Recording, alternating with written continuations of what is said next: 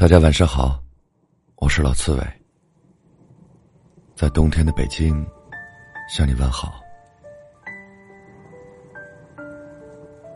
我一直认为，冬雨不仅是天空对大地的思念，也是对雪的思念。冬雨应该是积蓄已久的相思泪滴。当灵魂不能承受相思之痛时，就用泪水。对着大地，抒发着淋漓的情怀。于是，缠绵的雨丝，便湿润了所有的回忆。像一首飘逸的诗，冬雨来的不急不躁，来的不温不火，又好似缠绵的曲。冬雨来的亲切自然，来的淡定从容。从窗里望去。朦朦胧胧的，地面一片通透，看不见雨落的样子。窗外，幽幽的暗黄，随着细雨的身影，倾斜飞舞。就连地里的枯草也放下躁动的心，收起浮躁的刺，柔顺的接受着他的抚摸。冬雨与枯草的关系，不如春雨与青草那样暧昧，也不像夏雨与绿草那样爱的剧烈，更不似秋雨与黄草那样拖泥带水。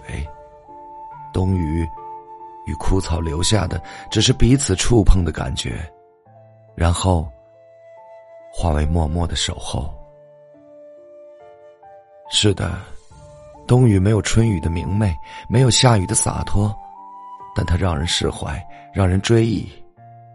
冬雨不及秋雨绵长，但它依然荡漾着风中的尘埃，还给人们一个清爽宁静的世界。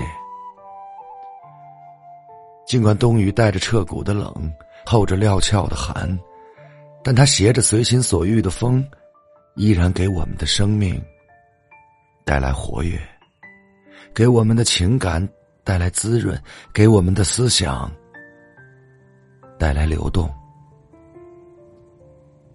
冬天更适宜独处听雨，捧一本心爱的书，依窗而坐，雨的清新与书的墨香在身边环绕。偶尔几滴迷路的雨撞在窗上，只留下淡淡的痕迹。听着雨滴与玻璃窗亲昵时的清脆。很是享受。冬天在雨中走路也很惬意，虽然有些许的寒凉，但也会生出一些温润的感动。那感动，本是生命际遇的一种感恩和领悟，只是寄予和储存在潜意识中，需要一个触动，一次触碰。这触碰和碰撞，或许是一句话语。亦或许是一次回眸，就那样轻轻悄悄的一弹，心里的感动就珍珠般的喷溅了。因为生活不完全由温暖组成，还要经历各样的风雨，就像这滴落心底的冬雨，曾经的迷茫，终究尘埃落定，滴滴冬雨碎落，会溅出朵朵斑斓的水花。